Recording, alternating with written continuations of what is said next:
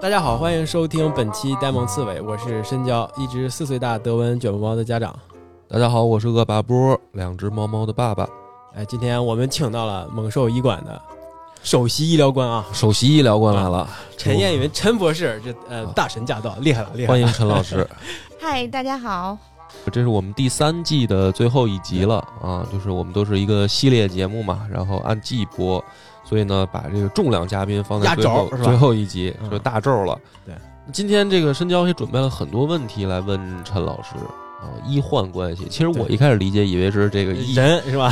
家长跑去跟跟门口医馆这闹事儿的这个，我觉得应该是叫他们，比如说什么行政的主任出来什么的，什么办公室主任出来聊。对，就是我不知道那梁博，你你带你们家的那个猫猫狗狗去医院看病的时候，他们配不配合呢？那根本就不可能，就完就没就没一次配合过，而且狗狗呢是就等于越是这个见到陌生人的时候，它越紧张嘛。对啊，然后猫也差不多，对吧？猫也是，但是猫会好一点儿。我我感觉我家猫是会好一点儿，不过我觉得真的吗？就是就是因为可能猫的胆子更小吧，然后它这个不动了是吧？吓吓懵了是吧？对它它吓懵了以后，它就会稍微的好控制一点儿。但是狗呢，尤其是公狗，它会带有一点攻击性，啊，它就是会龇牙咧嘴的，皱鼻子就准备开始进攻的那种，这这种情况都出现过。对，要么就是老想跑，因为我养的柴犬，然后柴犬它本来就不爱让人控制住它，就是它就老想挣脱。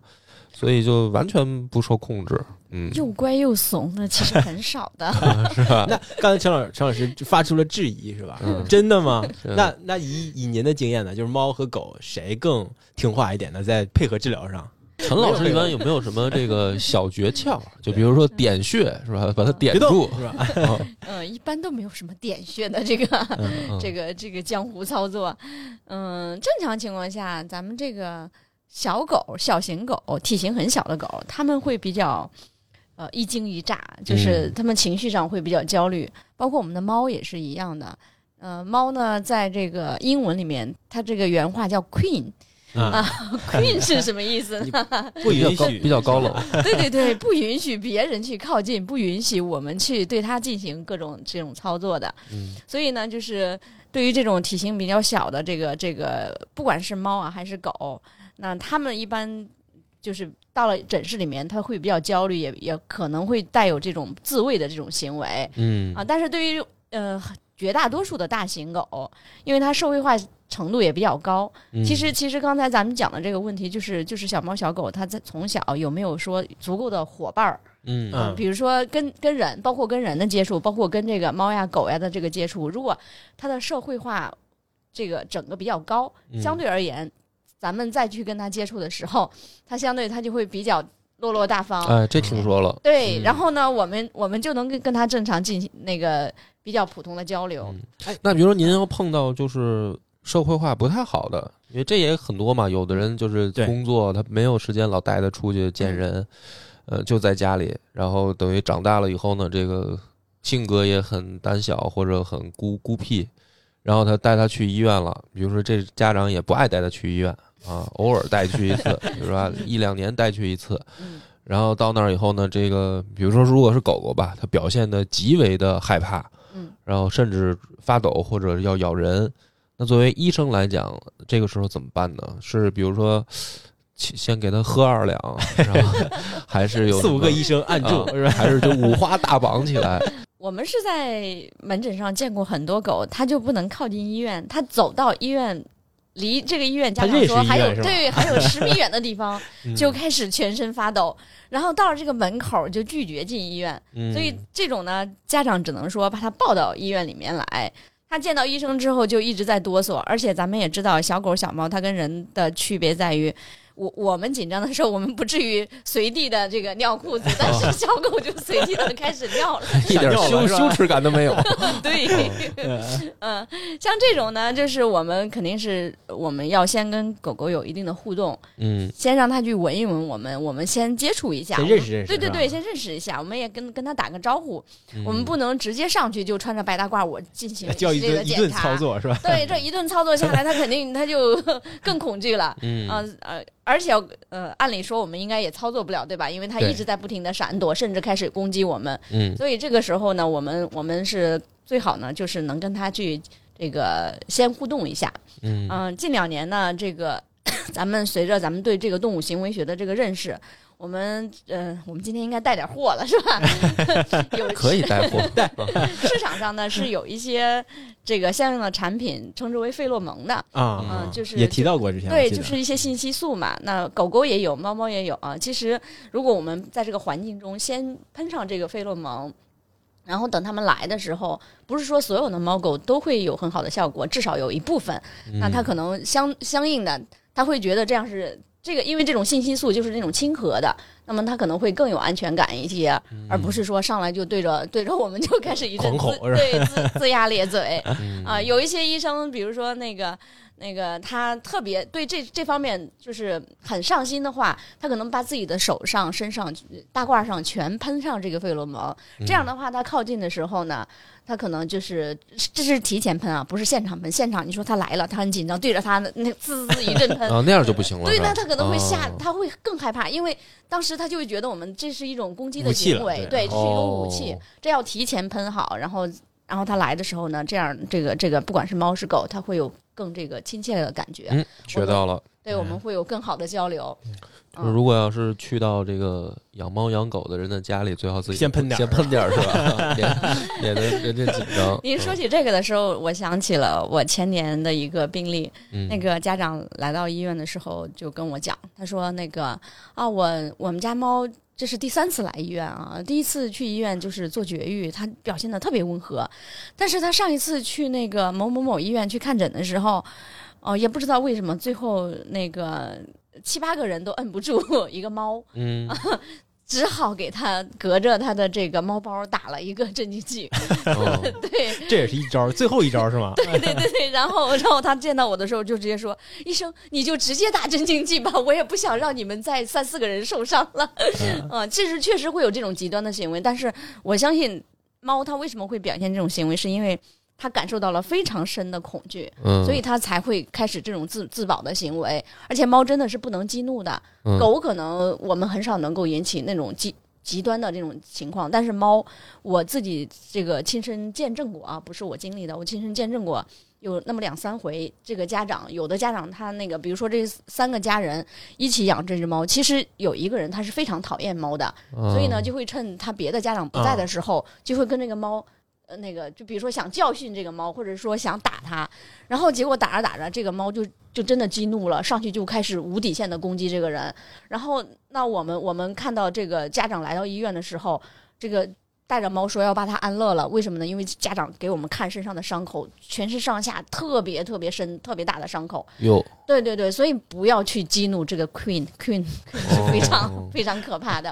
呃，我们要尽可能的跟他友好，而不要去激怒他。而不是离婚了吗？两个人把把那个人赶走，把猫留下吗？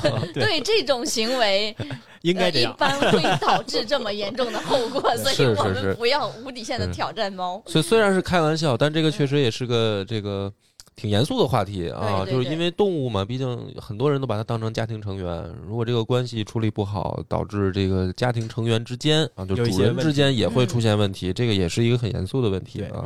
刚刚才。陈老师提到那个，您提到那个案例嘛，说他，呃，说他第一次还挺好的，是吧？那第二次到医院的时候，他就开始有一种深深的恐惧。那我不知道你们去带宠物去医院，你们会经过一些一些什么样的操作？会让他产生恐惧呢？刚才那只他不是说了吗？第一次去本来没事儿，对啊，然后把人蛋蛋拉了嘛，回去以后变 变蛋蛋没了，所以他肯定印象不好。他是能记住这种在医院受到了伤害，或者猫狗是能记住这个伤害的，所以才会有那种他到医院还没还他已经感它能感受到，因为猫狗的嗅觉非常发达，嗯，它们能闻到那些味道。医院的味儿都一样是吧？对对对对，它 们它们靠近的时候就就知道这个完蛋了，不响的地方又 又靠近了，危险又靠近了，所以它们就会出现这样的行为。嗯、但是像出现这种特别极端的，还是应该在这个操作的过程中出现了让它感到非常恐惧的这个地方。但是对于每个每个猫狗来讲，可能不一样？对不一样。他们做绝育的时候是全部麻醉吗？就是它是完全没意识的吗？对对对，做做绝育的时候是要做全麻的。对啊，所以它应该那你可能就忘了是吧？对，呃，对，我想呢，他的那个 睡一觉醒来什么不知道怎么痛苦经历应该不是在于手术过程中，也许是比如说之前或者之后。有有人犯欠，嗯就是把那个拿出来的东西给他看一眼，是吧？其实，其实我觉得这个问题呢是，呃，是这样的，因为，呃，咱们这个小动物做这个绝育，它是要用镇痛药的。嗯，我们人要做个手术，他也要吃止疼药，对吧？嗯，他如果不止疼，他会他会对这个疼，他会产生很深刻的记忆。嗯、但是我们国家就是基于目前这个现状啊，我也不知道方便不方便在这里讲。嗯、就是我们合法的能在这个犬猫上面用的止疼药，它比较少，这个种类比较少，可能呢就是能达到的效果没有那么理想。啊、对于一些猫来讲，它就会产生很深的这个记忆，它觉得很难受，因为反正我到这里我会我会有这个痛苦，啊可能会有这种这种哦情况。呃，意思就是现在无论是这种动物宠物去医院做任何检查或者手术之类的，产生的疼痛是没办法很好的控制的，对吧？所以他们会对医院有恐惧啊。尤其是您的意思是说术后是吧？就是他比如说打麻药了，可能还好一点儿，但是麻药就是下去了，他主要是术后疼啊，就开始疼了 对。疼，嗯呃，因为最好的那个呃止疼药我们是拿不到的，都嗯都给人用了是吧？也不能说都给人用，就是因为他们其实麻醉药是要管控的，你要不管控，止疼药也要管控的就是就是就是嗯人他会可以治滥用药嘛？对对他会滥用或者说是犯罪的，所以这个事情它是严格的管控的。嗯像这个阿片类的这个止疼药，它效果很好，但是我们是拿不到，嗯没有办法给他用，所以他会他的感这个动物的感受会非常不好。嗯，能理解。但是这个也有也有道理嘛，就是为了防止药物泛滥这个事儿，对，所以这个也没办法。呃就如果真的遇到那种特别不好相处的啊，嗯就是呃来了就就不就不行就不行，那就在最上最后一招这那个镇静剂之前，你们还有什么其他方法？啊、这种例子其实屡屡见不鲜的，因为，呃，我们的客户群体里面有一些是做这个流浪猫救助的，嗯，那他们应该是这流浪猫是脾气古怪的各种各样吧？呃，我一般用暴力这个 词，暴力，对，嗯因为他们流浪猫它常年在外，它为了生存，它要打架的，嗯它如果打不过别人，自己就要饿死，所以它它这个战斗精神是嗯 非常丰满的啊。嗯所以呢，就是到了诊室的时候，他又觉得不对呀、这个情况他自己感受到了危险，所以他就时刻他要准备攻击。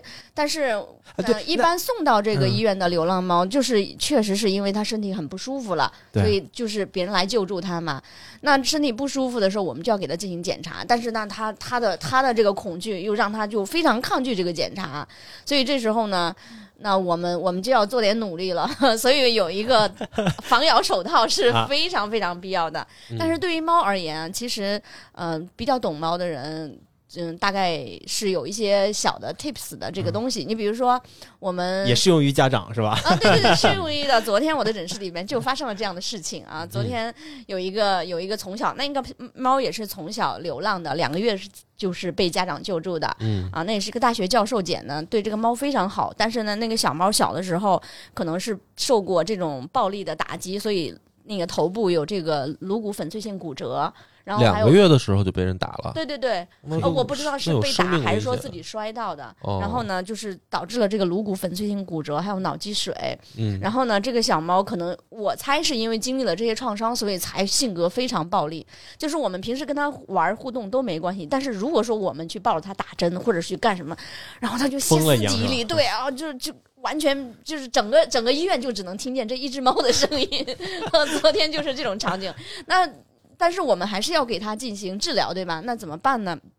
就是，呃，我们有一个小小的这个嗯办法呢，就是拿一个很大的毛巾，一般呢把它呢这个毛巾呢就把它的头给盖上。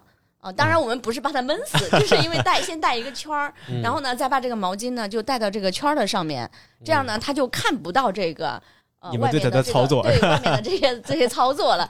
其实呢，这个很像这个鸵鸟，对吧？鸵鸟效应说把这个头呢埋到这个哪个地方，嗯然后我们就看不到危险了，对吧？这个很符合我们这个这个哲学上面的唯心主义的这个思想。看看不到就当没发生对，。看不到的危险就不是危险，呃，也就是这样的话，就是很多猫啊就是这样。我不是说所有的猫，很多猫在这种这种状态下，它可能也会挣扎，它也会反抗，但是明显的它这个幅度会显著下降，它哦就不是那种就疯了一样对对我要我要打你，我要抓你，或者或者蹦啊、像昨天那个猫，它就是在在第一次给它剪指甲的时候，因为为什么剪指甲？主人要求你先剪了指甲，要不然我们所有人都要受伤哦。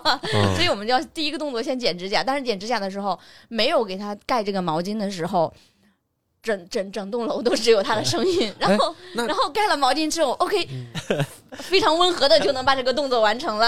哎，这那也是个办法啊，就是动物它们这个有没有就语言的理解呢？比如说它在这儿叫，会不会导致其他的动物，比如其他的猫，会的，对啊，就是说它是不是有一种像我们人类的语言的这种功能呢？比如说其他猫能听懂它是它的这个信号代表的意义，能听懂的非哦常明确，然后一屋子的毛全炸了。那然后他们他们也会更加不安什么的。对的，对的，那也就是说，这样的情况下，就是说，比如说一只猫吧，它第一次进医院或者或者进进进医院，并没有惨痛经历，但是如果旁边都是鬼哭狼嚎的 这干什么呢？是吧？啊，然后它会不会也是对这个地儿就开始产生恐惧呢？有可能，也是有可能的，是吧，？有可能的。哦，那这还真挺麻烦的。嗯，是的，所以我们才要所谓建立猫友好动物医院嘛。比如说，我们提前提前有这个信息素，对吧？嗯，对然后包括我们要一定要知道怎么跟猫交流，嗯，包就包括我说的这种毛巾的这种方法，一系列的这些操作，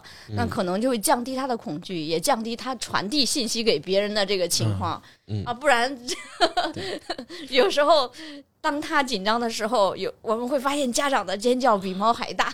有没有碰到过这种家长？就是，呃，这个家长呢，他反而怕医生伤到自己的猫，就是因为我觉得大部分大部分家长肯定是反过来，就比如说我带着我家的狗自己家的狗或者猫伤到别人，我觉得很不好。所以呢，我还怕人家不使劲儿，因为怕摁坏它，可能人家不敢使大劲儿。我说没事儿没事儿，你摁吧啊，我帮你摁什么的，都是这样。但是我觉得跟肯定人啊，他也有相反的，就是说，哎，你别别别别，我们家宝贝儿受不了这么大劲儿。那如果家长是这样的态度的话，那医生咋办呢？就是你们上手段他也不让。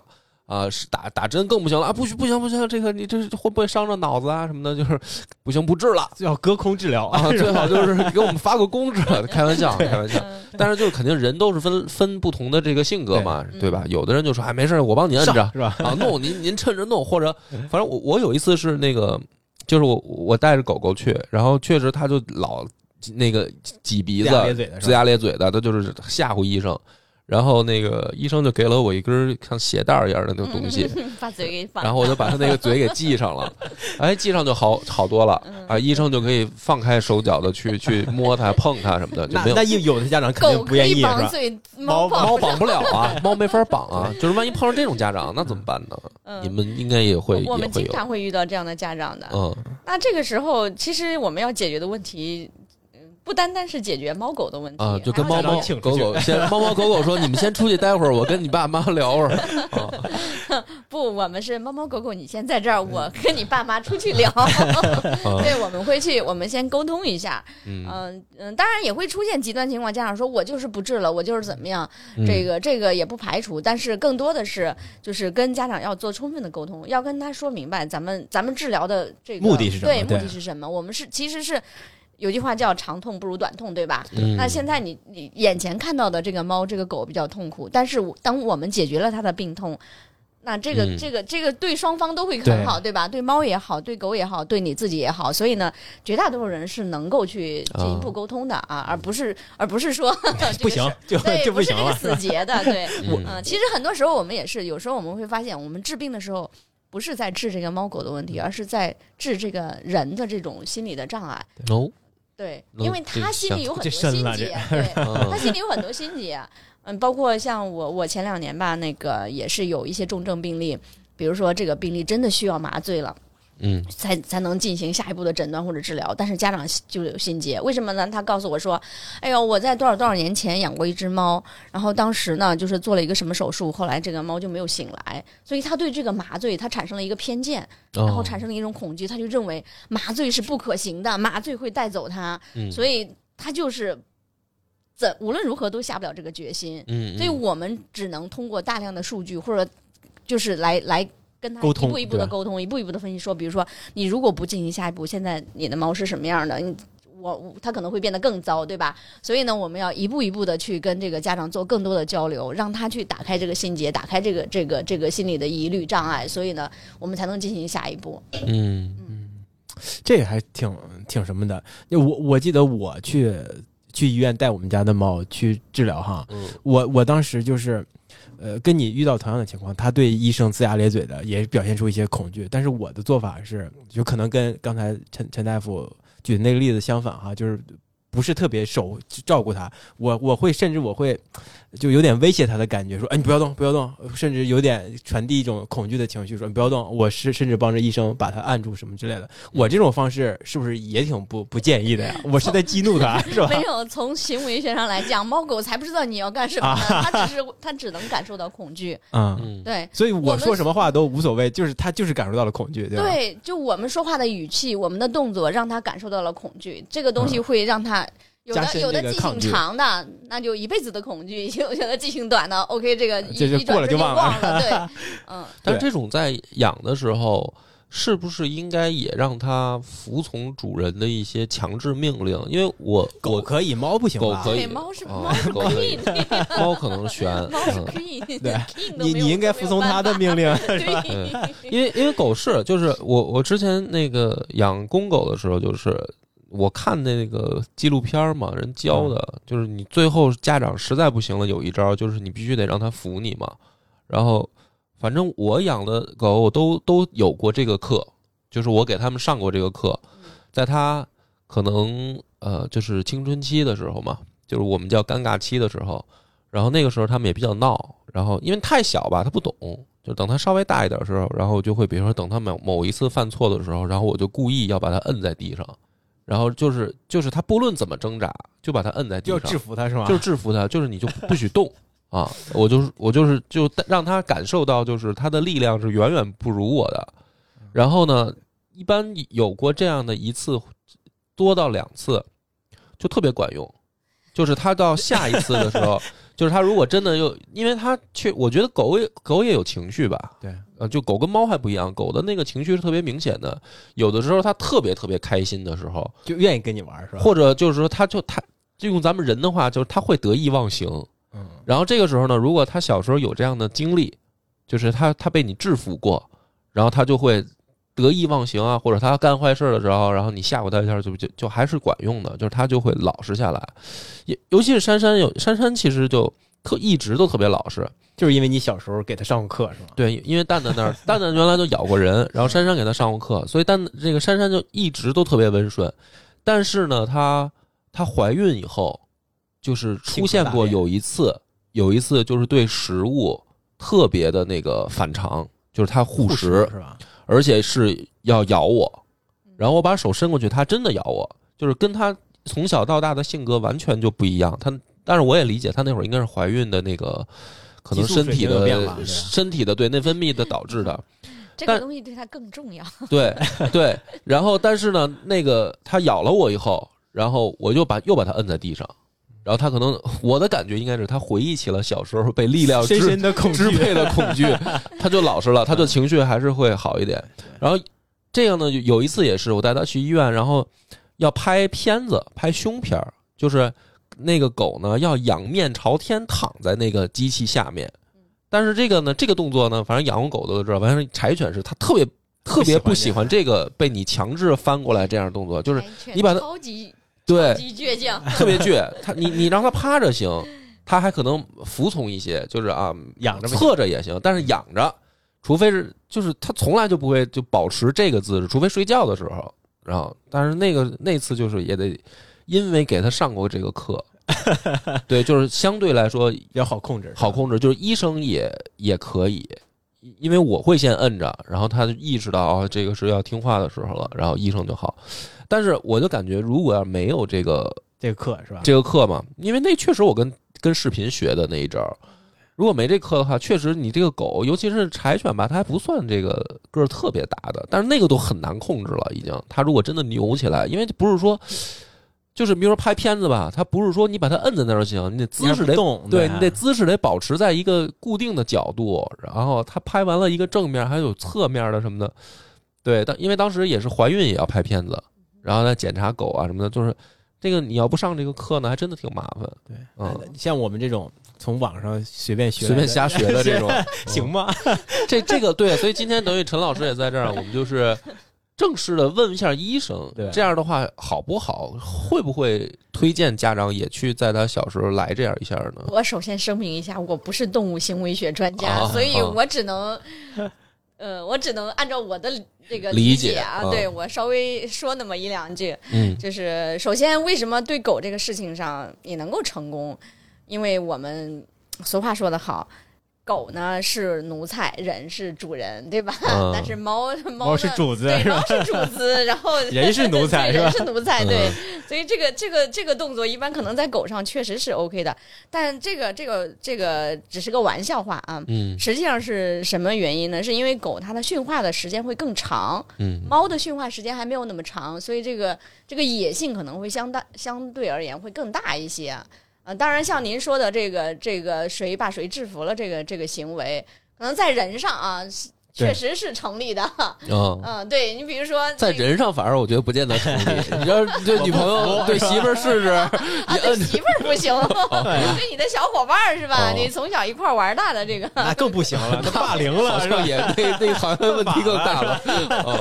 好吧，OK，嗯，反正这是这这个，他就是偶偶然，就是偶然成功的。对，我就说我这个是不是偶然呢？就是说，还是说它真的在狗上是有普遍性的呢？嗯。嗯，从那个动物行为学的这个各种驯养的专家上来讲，他们并不是说推荐这种行为的，因为其实这个呢也是会可能让这个动物产生恐惧吧？恐惧，对，可能会让它产生恐惧。嗯嗯。如果说有的真真的把他的野性给激出来，那可能后果是，所以得趁不是，所以得趁趁小时候嘛，就是得趁他那个破坏力小一点，不到一岁的时候，最好就半岁的时候，先先根植在他的记忆里吧。对，恐惧，对对对。而且这个体型小还好，这个这个柴犬，你阿拉斯加是吧？搞一只藏獒来试试，这个我们可能就被藏獒吃了，是吧？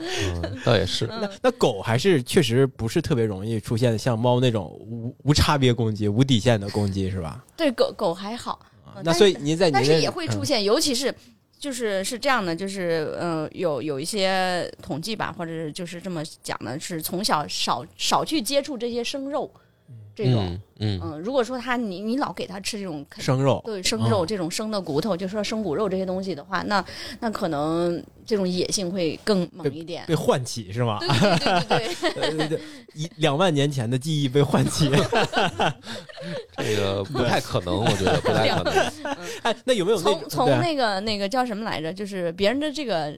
呃，行为学上，如果怎么去去指导这个狗，让它这个变得更跟我们所谓的顺从或者什么的话，其实它是用奖励的方式，不是用制服的方式，它是强化一个条件反射，就是你做了什么样的动作，然后给他奖励，对，给他奖励，他会觉得哦，我我用这种方式我能换来好吃的，对，换来奖励，而不是我又我制服了。哇，你这个不建议听众朋友们学习。梁博的这些方法哈，但是奖励的这个呢，就是比如再具体点，比如说怎么能让他能够明白这个奖励，然后背后不同的意思呢？那可能明白不了吧？就它其实也行，狗行，猫行吗？奖励猫也行，猫也行啊，对对对，应该是行。就是原来我我们有一个个同事，他的朋友是其实是这是个动物驯养的一个专家嘛，嗯，那他有一次去我们办公室。那个我们办公室当时有一只猫，叫是美美国短毛猫，叫那个铁菊。然后那铁菊平时特别调皮。然后当当天呢，那个嗯，他给我看了一下他那猫的视频，还特别听话。这个猫这还会起立呀，还会干嘛的。然后我说：“那你能不能教我一招，很快让这个铁菊也能给我站起来？”然后他就把一个猫条撕开。那个先靠近这个这个铁菊的这个鼻子，然后呢，铁菊闻到了就想吃，但是呢，它就一点一点升高，就是它能闻得到，但是它舔不到。嗯，哎，在很快的很短的时间内，铁菊就站起来了。嗯 然后呢，就是后来呢，就是我我我就我就知知道这个动作怎么做了。在很长一段时间内，每天我都让铁菊来，你表演一个站起来吃饭。对，就其实跟训狗一样嘛，我听对对对对，其实是哦一样的。引诱是吧？就等于下次下次你就可以，就是猫你也能真的做到，你说站起来它就站起来，然后再给它吃的，就不是让他先看到闻到，你只是用通过比如说与声音的命令，他也就明白了。这个以这个应该不大可以吧？就所以你想让他站起来，你只能用猫条去引诱他，就没办法我的水平啊，啊，没有 没有办法，的水平，没有我不知道办没有办法怎么样。没有办法说你给我站起来，它就站起来了是吧？因为狗学狗可能狗学的特别快，嗯就是基本上它是握手之类的，对吧？对，就是从我我我我两次经历了嘛，从那个从握手到坐下到趴下，就是这三个动作啊，我每我每次只教了一个小时，他就记一辈子，嗯就特别特别快。就是用语言直接跟他说，是吧？对，就是你拿食物狗粮或者他喜欢吃的东西您这是运气挺好的，啊，我以为是 我以为是都是这样不是每一个都这样的，不是每一个都这样我以前也养过养过几次狗的，这个哦。呃什么干教不会是吧对对对，干教不会。就反正那那也可能是我比较幸运，或者说柴犬可能比较聪明吧，因为我两只都是柴犬嗯，啊。反正就是我刚才说三个动作嘛，一个动作差不多二十分钟，就就学会了，他。就学会了，而且他真的能记一辈子。嗯但是呢，也挺奇怪的，就是我再教多的动作，他好像就混淆了。就比如说想再让他躺着。对我刚然后刚说躺着行？啊，然后装死，就是看网上不有好多嘛有的装，死拿匕首枪叭一声死。就但是我我我觉得啊，就是说那个可能时间会长，就是他可能也能学会，但是我呢主要也犯懒了，就是我就希望一个一个小时就已经挺长的了，教更多的动作呢，就是等于需要更长时间了，学更长时间，其实我也受不了，其实嗯哦 嗯。哎那像这种在家里边经常这种有训训话呀，或者教他一些动作呀，跟他交流多的，像这种在医院里肯定是更容易配合，对吧？对对对对对，因为相当于社会化程度高嘛，对啊它跟人的互动会更好那一些的。那刚才就咱最开始聊的时候，您说这个社会化程度高，还还提到了他小的时候跟其他的同同品类的同种类的狗啊或猫啊有接触多了，他其实也是容易在配合的，对吧？嗯就是社交嘛，就咱们普通讲社交，不管是人还是狗啊还是还是猫，那都算社交。对社交。那其实嗯跟、跟自己的同类去交流的多，那其实，在医院他也不怕人，他会更更有安全感一点。对对对，其实跟人有点像哈，是吧？是你说如果就是要小孩怕生是吧？对对害羞，你得常年跟无论是跟大人还是跟小孩一起 玩的多了，对吧？心理学呀、行为学不还是从动物的实验上哦做出来的吗？啊也对哈，哦这个是哎那如果说呃，比如说这个小动物啊，它对这个排斥，住院管不管用呢？比如说，先适应一段时间是吧？啊，我我反正我是这种主人，就是我会心比较大，就是假如说我设想一种情况，就我的狗或者猫啊，假如说特别不配合，然后呢，我把它留下，嗯，比如留在医院里留一周或者两三天，这样的话，他会不会对这个医院的适应程度会变高呢？就是这这两三天先不治，先搁在这儿。留院是一个特别好的办法，但是留一一两天或者留一周，可能解决不了这个问题。先留俩月是吧？曾经 就曾经有一个嗯，有一个老前辈，他跟我说过一句话，他说，因为他专门弄猫嘛，他跟我讲，他说这个猫凶，你放心，你给它笼养三个月，每天给它吃的，绝对性格就变了。住院的时候笼养啊，然后他说完这句话，正好呢，我那儿有一个，就是有一个特别漂亮的那个英短。白手白手套的那种，很嗯漂亮。然后那个猫呢，因为性格不好啊，老是去对这个家长龇牙咧嘴，被弃养过四次，四次。然后当时那个那个家长呢，给我带到医院的时候，就跟我讲，他说：“这个陈大夫，这个猫呢，我觉得它也挺可怜。那个，要不你想想办法，你给它送人，在这个住院期间所产生的费用，那我来给你结账。”我说没问题，咱们就试试。但是这个猫呢，确实是对我们所有人都龇牙咧嘴，无法靠近。那你我我发了很多朋友圈，我找了很多人来领养，每个人都看着它说很漂亮，但是都不敢带走，对，都不敢带走。嗯这那是短期内啊。后来那个猫呢，就是因为自己的这个性格决定了它的命运，在医院待了半年。嗯，哎，半年之后出来后可乖了，是吗？真的就变了一只猫。哦，从那个从从在被医院放放在医院的时候，就是见人就就开始吼，各种对我们不友好。嗯，到最后一见到我们就开始去拿那个脸去蹭，嗯然后招招手，这样我们就会给它 给它食物嘛，给它吃的。那那您觉得就是说，比如说这个半年或者一年，那他是通过观察别的猫感觉到的安全，还是纯是因为观察人就发现这个人这些人确实没伤这半年没伤害我？他是更偏向于哪一种给他的改变呢？是动物还是来自于人的呢？这个我就不知道了，不一定是吧嗯 对，不一定。但是嗯我觉得人的因素是很大的，嗯嗯，因为毕竟他在这个他在这半年的特别多的人对，在半年期间，我们来来往往很多人，因为他在医院里面，你想那个别人，哎，今天这个住院了一个猫，然后明天又走了，来来往往，他观察到了很多。迅速社会化是吗？对对对对对，他发现真的没有人去抢他的食物，对吧？我们反而是给他食物，给他提供吃的，然后也没有人去打他，没有人去揍他，所以他整个就建立了对我们的信任。后来他被领养走了是吧？对对对，后来被领养走了，那他被带到了山西。哦，在山西呢。对，那就是说，他这个情况下啊，他再被领养走，他又离开这个环境了，他会不会再变回去呢？就是他的性格会不会又反复回，就是变成警惕或者不安感呢？要看主人是吧？对，主人因为如果主人他因素也很重要对主人嗯如果对他友好的话，一般都还好。嗯我不排除啊，就是因为你毕竟他在这个过程中他受到了威胁之后，就是不是说我们要给他威胁，而是他自己认为我们要威胁他的时候，他可能还会出现这种攻击行为啊。嗯，但是如果说他的新主人如足够的友好，一般情况下都还是挺好的。像我刚才说的那只猫，在找到新家之后，因为那个那个小姐姐特别爱猫，最开始回去的时候，她确实那猫也紧张嘛，就躲在一个角落里面，也是瞪大了眼睛。虽然没有说主动去打它什么的，但是也是充满了恐惧。然后就又 又又新的主人又去感化它，感化了一段时间。那后来呢，两个相处的非常愉快，经常一一起一起互动什么的，就跟跟我第一次见到它就不是一只猫了。哦，人家说用爱来来来来感化一切，对吧？嗯 爱看来还沉淀是有点用的，嗯对还是有用的。那那有没有那种，就是呃可能呃做手术的什么时候，或者是检查的时候都比较配合，但是他会偷偷的跟主人告诉告告状说你们欺负他，像有没有这种情况啊？在在你有主有没有主人的时候，他会表现出两种不同的样子。嗯，嗯，我看我感觉他们都是当面表达了，啊他们不用 不用背不用偷偷告状是吧嗯，就主人比如说出去的时候，出去的时候他会不会变一装乖？然后回回来以后，他马上就开始撒娇什么的。目前还没有家长给这样的反馈的，我看的都是更直接啊。嗯猫狗的表达是相对而言会更直接。那有没有那种本能？有没有一种就是主人在和主人不在，它是完全两种表现？这种太多了，都是这样是吧？嗯，太多了。因为家长在的时候，他会更放松。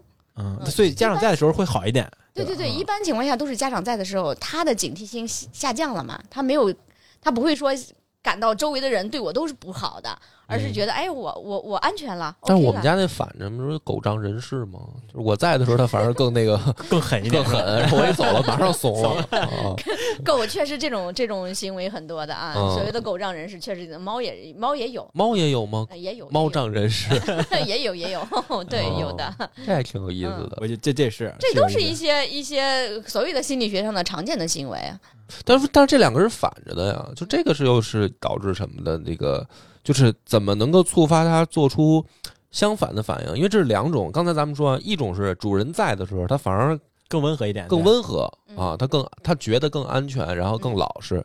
另一种呢是主人在的时候呢，它表现得更凶猛 啊，更威武。就是这两这两，我相信这两种的底层呢，都是他认为主人在的时候他更安全。对，但是为什么会表达出完全两种相反的状态呢？我也搞不清。神秘的，是吧？对，嗯但是都我觉得我可以再去学一门这个这个课程吧，行为学因为我一直学的都是就都是医学，我没有学这个。但在您的那个接诊的这个过往的经历当中，这两种情况的比例是什么样的呢？呃，绝大多数情况下，这个在的时候会更更温更温和和的偏多是吧温和一点，对。还有一些就是有一些操作，比如说这个。呃，就给他喂药这种行为，有的就是很拒绝，然后让家长去喂，家长就能给他喂进去。哦，对对，包括这种的偏多。对，包括吃饭也是一样的。有的猫狗在住院的时候，我就是不吃然后家长来了，家长给他吃，他就他就吃吃了，嗯对嗯，他就是紧张，他就内心就是恐惧，就觉得我们总有刁民想害朕，对吧？那就是真的有猫，它的那个紧张的情绪能够战胜它的食物的欲望，就是它宁愿饿着，它也不吃。对这样的也是出在现的。家里都有，其实对对对其实在家里都有这种情况，，这么拧家长出对啊差了，他就是不吃。对，在在不家长不在这几天，他就不吃，真的是他的啊。情绪特别敏感。就我我不我咱们不以前聊过很多次，就是嗯。我有好多朋友时不时的就会把他自己自己家的猫放在我们家帮忙寄养一段时间嘛，他可能嗯。出差或回家之类的，就有我就遇到这种情况，他好几天不吃饭也不上厕所，就一直躲着，嗯，就这种情况，那我也拿他没办法，可能就就等着他慢慢的出来之后自己去尝试着吃，对，是这种情况，他们确实有这种情况，嗯我也我也不我也没有办法解决，就是等着就完了啊，嗯，对哎医医生这种情况下也也其实只能等着家长来来看看能不能解决。极个别的是这样子，对哦哎，就刚才因为我们嗯解决不了他这个恐惧是。就刚才您说那个老前辈，您提到那个老前辈，他说啊，对付这种可能在医院表现不是特别配合的，先关他三个月，就他这种思路。但是现在可能这随着不友好啊，对啊，不友好，我觉得是啊，是不是现在这种宠物宠物医生的呃，现在的现代的啊，嗯，是会更科学一点啊，就对是什么就基于行为学啊，对，比对吧如说？信息素嘛，啊比如说社会化啊。对，您您说起这个了，那个我我得夸一夸咱们那个啊，那是哪个大学的？北大，北大的那个这个学生组织了一个救助猫的这个团队，嗯、那个这个救助的这个这个领导。这个这个小姐姐，我我跟她挺熟的。她呢，就是在社这个社会化行为上面，她做的非常好。她曾经救助了一只小猫，她那个送到我那边去，那只小猫见谁都就是龇牙咧嘴，哈哈哈就张着嘴就一直不停的哈。然后呢，她就说啊，我跟我们的这个同学商量了一下，我们排了个班儿，我们一天轮流去，那比如说去去两到三个人，每就是不同的人过去跟这个猫互动，基本上互动一个礼拜之后，这个猫整个这个就跟人关系就非常友好了，它不再见人就逢人就出现这种哈哈的这种行为，啊，就是频繁的不同的人去跟它做这种友好的沟通，然后它，但是那个猫因为小啊，才才两三个月，嗯如果是一个成年猫，可能没有这么快的啊。嗯嗯嗯，就是哦就是就是需要不同的人去跟它去做这种 social 嘛，就一一一定要有社交，没有社交是不行的。啊嗯要给他玩具，要跟他给他互动，给他奖励，然后他会觉得我们我们所有的人都是对他都是对他好的嗯，对他，但是他以前在流浪的时候，因为他会觉得所有人对他不好嘛，他需要拼命，然后才能去抢到一口吃的，嗯他才能存活下来，所以他脑子里的记忆就是。你们都不好是吧？嗯哎，但是现在呢，他跟他各种强化的这种，就是就其实就是强化训练嘛。他会发现这个东西哦，原来可以这么幸福是吧？说每天都有跟跟吃的人，跟人关系好，那居然这么爽是吧？对对对对对，然当然其实后他就会友好起来。嗯，那就是说他是不同的人嘛？那如果是同一个人，这样管用吗？也按理说也是可以的，按理说也可以是吧对对对，但是但是人多这效果更对这种好是吧？但是这种社会化社会化程度是不如更多人的。哦，哎，有那点意思。那会不会比如说出现一种情况，就是虽然是人喂它食物，嗯，但是在他的理解变成了这个这个是我挣来的呢？就我不知道应该怎么这怎么描述啊？这种复杂的心理活动，对，就是比如说猫，它会有，因为我觉得我天天喂猫，嗯，我我反正没有感觉到他们，猫猫觉得都是你应该给我的对不就是挣来的。它跟狗不一样，因为我现在现在两只猫，它就对我好像没有那种所谓的感感恩戴德激之情，就是对因为它是 queen 呢。对啊，因为对，就像大家说它是主子嘛，应该给我是吧？啊，对，它真的是这样，就是我感觉猫，你就是它吃完，你想再再跟他 social 一下，或者说跟它走了是哎，吧？马上就你应该举案齐眉。啊，对啊，就是这这个怎么能理怎么能够就让他感觉到他是怎么说呢？他是他得谢谢你是吗？不用谢谢我，就是他是被喂养的。因为刚才陈老师说的那个改善这个动物的那个适应跟社会化安全感，那他得是说他是被被接受，就是他是被接受的嘛，嗯，而不是说他主动的，就是说我他得主动靠近是吧？对，就是这个怎么能够区分呢？嗯，挺难的。反正我区分不了。对我现在就感觉，反正我我家猫就是两只猫，就是他们感觉他们，我觉得你是养狗养习惯了，嗯狗对你的态度是那对，种因为你狗是奴才嘛，啊对你给点食物，哎，我谢谢你，谢谢你，感觉就亲近你的。那猫呢，是 你呃不你不给它食物，它就闹你；那你给了完食物，它就走了，是吧？走对呀，啊猫是我我想搭理你，我搭理你；我不想搭理你，你离我远点儿。嗯，确实没啥用。心心态调整一下，对对对，从你从从主人赶紧往奴才这个角度 靠一靠，角色对转换一下。对必须转换。所以现在其实就是那个医患关系是越来越好了，是吧？会这样的，因为毕竟大家随着对这个猫的这个科学认知更高一些，嗯所以我们也会降低我们的身份，对吧？我们会、嗯我们会这个做很多的这种社会化的这种训练。那么你把他的这个社会社会化程度提高之后，相相对而言是这个咱们的医患关系会好一些。所以你嗯你们你们在这个日常接诊的情况的时候，是对待猫和对待狗的态度是不一样的，是吧？区区别对待。你会不会烦啊？就是因为我看您这个经验丰富嘛，那咱换句话说，就是干的时间长了。但是人呢也会有一种心理，比如说你老干老干就烦了，哎呀，每一只来了都得哄，因为它都像小孩儿一样，它又不懂事儿，都得哄啊，都得耐心。但是对于人来说，比如说您会不会在你的职业生涯当中也出现过疲惫期，就觉得说，哎呀，好麻烦啊，这个事儿还不如给给小孩儿看病快呢。嗯嗯，我这么说吧，就是怎么调整这个心态嗯啊？医学上，因为我觉得跟普通的这个东西还不大一样，嗯它永远充满挑战。我永远不知道我的下一个病例它会出现什么情况，嗯所以我觉得这个更多的是我对这个疾病的恐惧，而不是说我对这个东西的这个这个说嗯厌烦。嗯嗯、因为我要不停的去更新我的知识，更新我的这个其他的这个这个技能对技能，然后我才能跟这个动物，我才能跟它相处的更好，或者说能够提改善它的这个福利，提高它的这个生活质量什么的。嗯所以相对而言，我在这个过程中很少会产生厌烦，嗯或者说是疲惫。但是呢，你说什么状态下会疲惫？其实我觉得跟动物之间几乎是很难产几乎是不会产生这种疲惫，更多的是跟这个主人。对，跟人之间的啊交流会让我们疲惫，因为大家不会每时每刻都在一个频道上的嗯啊，经常都是 我说 A，他说 B，然后 A 和 B 之间毫不相关，然后两个人都又听不进去对方。这个是在我们不管做什么工作都是一样的，我们嗯跟客人之间或者我们跟同事之间，他会有这种这种东西，可能会让我们疲惫。嗯但是呢，对于跟直接跟猫狗之间，其实很少会感到疲惫，因为猫狗我觉得跟人有很大的不同之处在于，人可能会掩饰自己的一些一些心里的想法或者是一些行为，嗯但是猫狗是非常直接的。嗯如果说它真的感受到了这种关爱什么。他他的感谢，他的什么是非常直接的嗯啊！我曾经有一个那个，嗯、在前几年啊，我也是我我我觉得到现在我印象都特别深刻的一个猫，一个猫叫咪咪，它是也是因为一个疑难病例去转诊的，去去住院的。那个猫呢，它其实就是它得了那个猫传染性腹膜炎这个这个病，但是它早期诊断特别难。当我们给它做了活检确诊之后呢，它每天要打这个打打一个治疗这个猫传腹的针，但是呢，那个猫呢就是特别胆小，每次他家长带他从家里面到医院这个路上，他就开始流很多口水，然后打这个针的时候，他就开始疯狂的呕吐，甚至演变到什么程度？当这个打开猫包，看见医生拿这个针，他就开始自我干呕的动作，他也吐不出来食物嘛，他就他就是在啊吐，就到这种程度。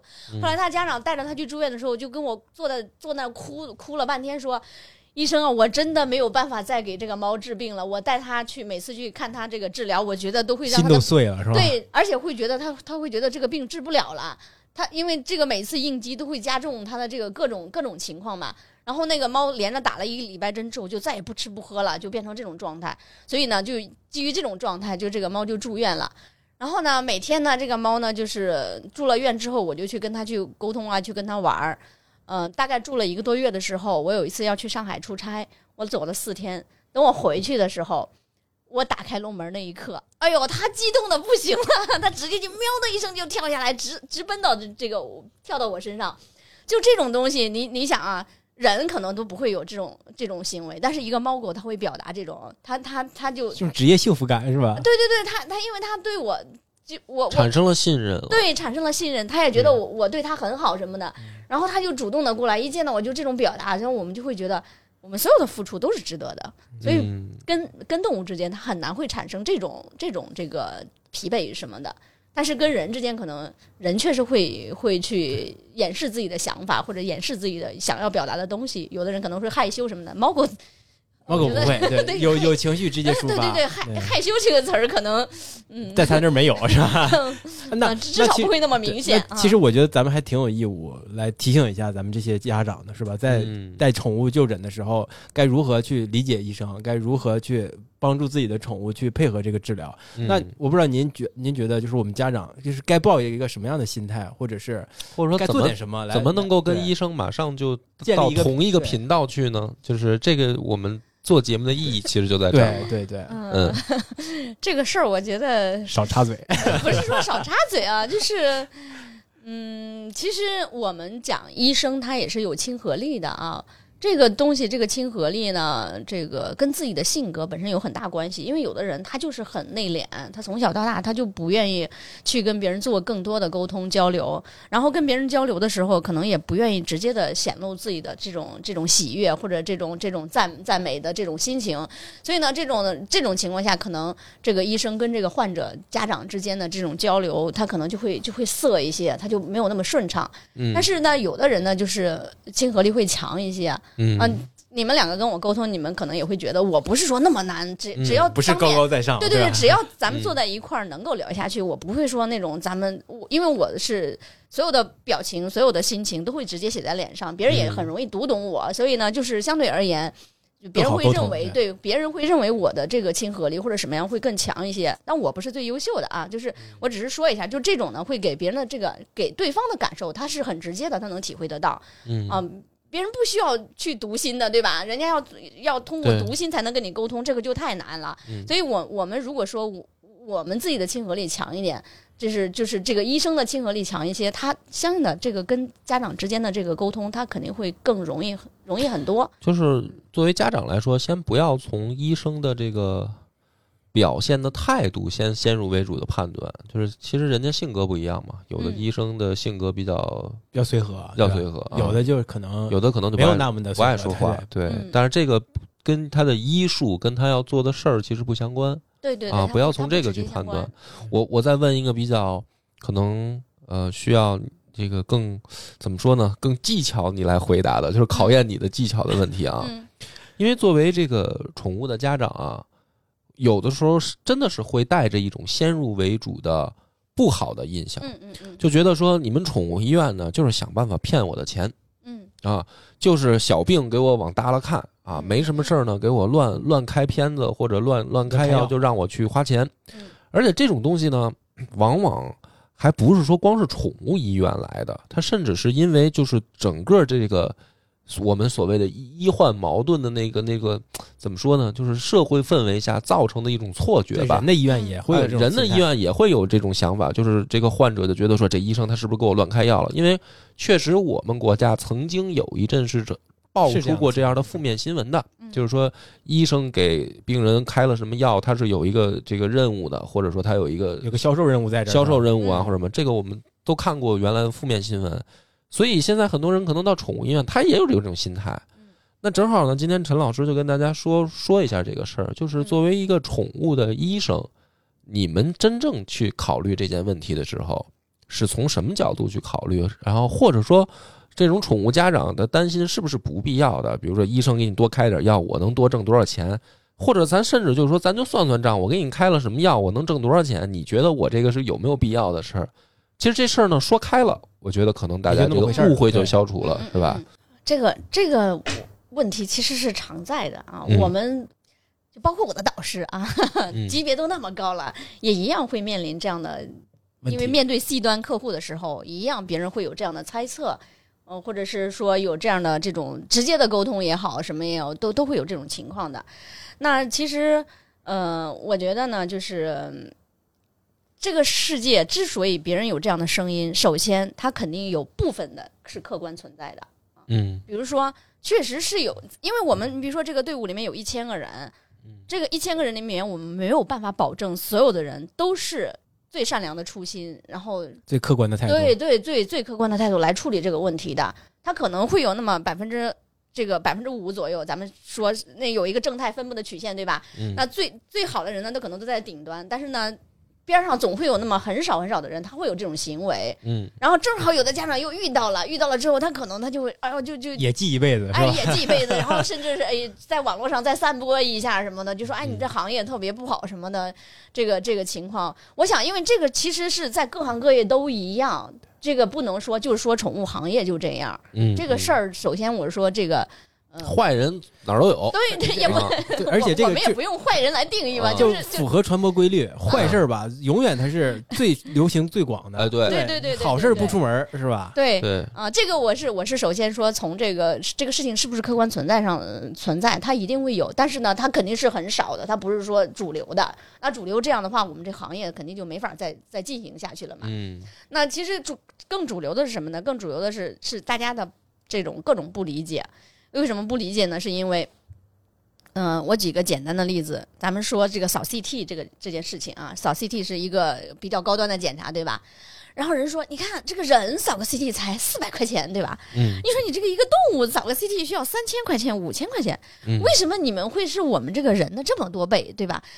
那你说人扫 CT 的时候，是不是乖乖的就躺在那儿扫了呢？对吧？不需要这个医生去说强调你怎么样怎么样。动物扫 CT 怎么着呢？我得进行全麻，嗯对不对？这我们不做麻醉，他根本没办法。对他都不可能去完成这个操作。所以呢，这个而且这个全麻呢，现在大家说讲究安全性什么的，又要进行吸入麻醉，对吧？那个那个又要插管儿，又要又要各种麻醉监护什么的，那你这个对这个人力来讲是不是增加了，对吧？设备的要求是不是是不是增加了，嗯对吧？药物是不是也增加了，对吧？所有的这些东西，包括你麻醉之前是不是咱们要做检查，对吧？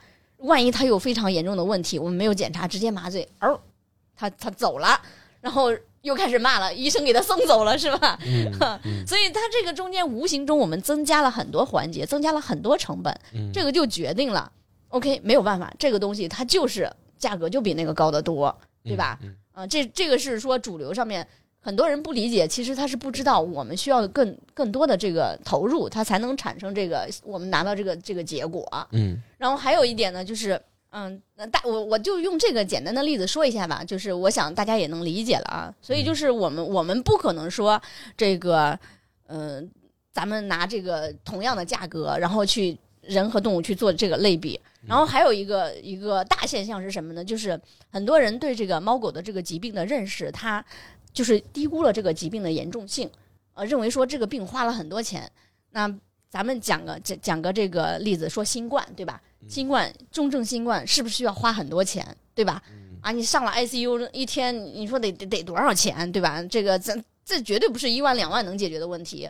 但是呢，如果说是这个动物得了这个类似于新冠这样的传染病，就是这个这个病毒传播毒力非常强，然后呢，它致病性又非常非常强，它能产生这种致死性的，就是甚至死亡率高达百分之八十的病，在在狗上面，你养狗嘛，它有一个叫犬瘟热的这样的一个病，嗯。死亡率非常高，治治起来可能说有的家长说我花了两万才治好，你要知道它这个病是什么级别的，嗯。它这个病的级别非常的高，但是呢，当家长不了解这个病的级别的时候，就会认为你说我养个狗就花了两万，其实说白了，这个问题的关键点在哪？关键点在于这个狗，它它的地位没有人的高。嗯如果说咱们真的把它当成我们家庭中的重要的一员，我们不会说我花了两万给你治病，是不是这样的？嗯对？吧？当然，这个东西我们不能要求我们的大众都都到这个高度，因为我们国家没有发展到这个程度，我们的文明没到这个程度，它还不是说我们真正的伴侣动物，有的可能就是，我就 就玩伴而已。啊，对。对对对，他不是说他他的家人嗯。啊，如果说如果说当家人的时候，这个事情就不会显得那么突出了。嗯。啊，这是我我简单的一些看法啊，对对。吧？第一个是队伍里确实有坏人，对吧？这这个是事实，这个也也也是很很有可能的，很难避免的一些事儿，各行各业。很少的，这是很少的，但是他是少数，不要把所有人都想象成坏人，嗯。对吧？然后第二个呢是，别拿跟人比，呃，就是宠物的这个治疗费用，有的时候因为环节复杂或者嗯环节更多，导致的成本的确有上升啊，这个也很难避免嗯。然后第三种呢，就是对宠物的疾病的认识不清楚嘛。对，就是说有的病它其实很级别很高，级别很高很难治，搁在人身上是也是会致命的那种大病。它它确实就难治啊，然后这种的可能成本就就也是高嘛。对，然后才是说，最后就是说这个这个狗到底或者猫到底是伴侣，还是说就是就是一个宠物，一个宠物，一个一个玩物。我觉得这确实是两套价值的判断嘛，就是当医生肯定是从疾病的角度来看嘛，嗯，对吧？那那有的疾病级别非常高，对吧？那有的疾病可能级别没那么高，那级别级别高的那肯定治疗费用就成本就高呀，对吧？但是我们对在对待宠物的时候。有的时候，这个宠物在我们的心目当中位置没那么高。那你说遇到那种级别很高的疾病，那我这种落差很大呀。那我当然就没办法接受你们这么高的治疗费用。是的，对，会有一种误因为它毕竟它身上总是带着一个钱的这个标签的。对，就比如说这个，在我我我把话还是说的明白一点啊。比如说这狗吧，我可能买它。我才花了，比如三千块钱是吧？呃，有的咱们就是不不同品种啊，反正从几千到到几万不等吧。但是它它其实终归它身上是有一个价钱的，价钱在的，对吧？比如说几千块钱买的狗，那像刚才陈老师说的，那你我治一病，你要让我花两万。就总感觉就是这心里面就就就觉得 转不开这个账了，是吧？这个就是可能主主人或者人对于动物的他的这个潜意识里面还是没扭转过来。对，因为你生一孩子，你就虽然接生住院可能也有一个费用，但是有没有？我相信没有人会说我生一孩子花了多少钱？没有人会给会给他儿子标个价格，对 对对，没有人给自己孩子标价的。对，所以这个就是也有，也，有，很少很少。队伍中一定有坏人，是吧？这个就是没。很很难避免的事儿，就是大家对这个意识转变也需要一个过程。对，就是肯定这就是矛盾发生的一个核心问题、核心原因啊。对，其实其实这个很多医生他在治疗的过程中，呃，你比如说有些病，我们我作为医生，我们明明判断他确实再努努力他就能好，然后家长在这个时候说不行，费用太高要放弃，这时候其实医生难过程度是非常高的，他会觉得。哎呀，哎呀，很无奈，不言以对，不言以对，对对对，嗯，但也没办法，你也不能强制人家主人去，对对对，因为这个我们没有所有权，嗯，我们不能。而且，是不是宠物医生遇到这样的情况的概率更大，相对于人？其实其实还蛮高的，所以有时候才会出现什么行为呢？就是医生会主动去跟家长谈判，说，要不你这个狗你就签个弃养协议。我们我们来治，对，给我们我们来治，我们再给你去治好了之后，我们再去这个狗跟你没有任何关系了，我们再去找新的家长去领养，这种这种事情是常在的，啊，我我你看那个，我想我想你们可能也都见过了很多，比如说抖音啊或者一些新闻，哎，就是这个医院门口总是能捡到这个猫或者狗，他们弄个箱子放过去了，甚至写个小纸条说，哎，这怎么怎么怎么着，道德绑架什么之类的，嗯，那你说医院看到这样的，他能不收吗？他肯定是收的。那收了之后，所产生的费用不还是医医生或者是医院来承担的吗？嗯，这个这个啊，其实这种行为也是会有的啊。嗯，大家都是都需要都相互理解一下。怪怪不得总人总有人说宠物医院不赚钱呢，这遇到这遇到问题这么多，对吧？我觉得就是我们通过这一期节目，也是跟大家说，首先呢，不不要给医生先打一个标签，就是他们在骗钱，他们是怎么这没必要啊，人家这个。那有病，你是不是得去医院治？如果大家都是骗钱的，那这个行业就本来就不不应该存在了嘛，对吧？然后第二个就是说，呃，人家毕竟它是一个服务跟经营的场所，对，呃，是盈需要盈利的，对他，他当然他是给你提供一个服务，那提供服务呢，那你也要付相应的费用啊，人家不是义务的啊，不是一个公益组织，不是公益组织，对，所以这在这种情况下呢，也不要给给给医生或者给。给医院进行道德绑架的这个操作，对，或者说给人家施压呀，或者怎么样，也没必要。大家都是人，你你你，人家是靠这个要吃饭的，这是一份职业嘛？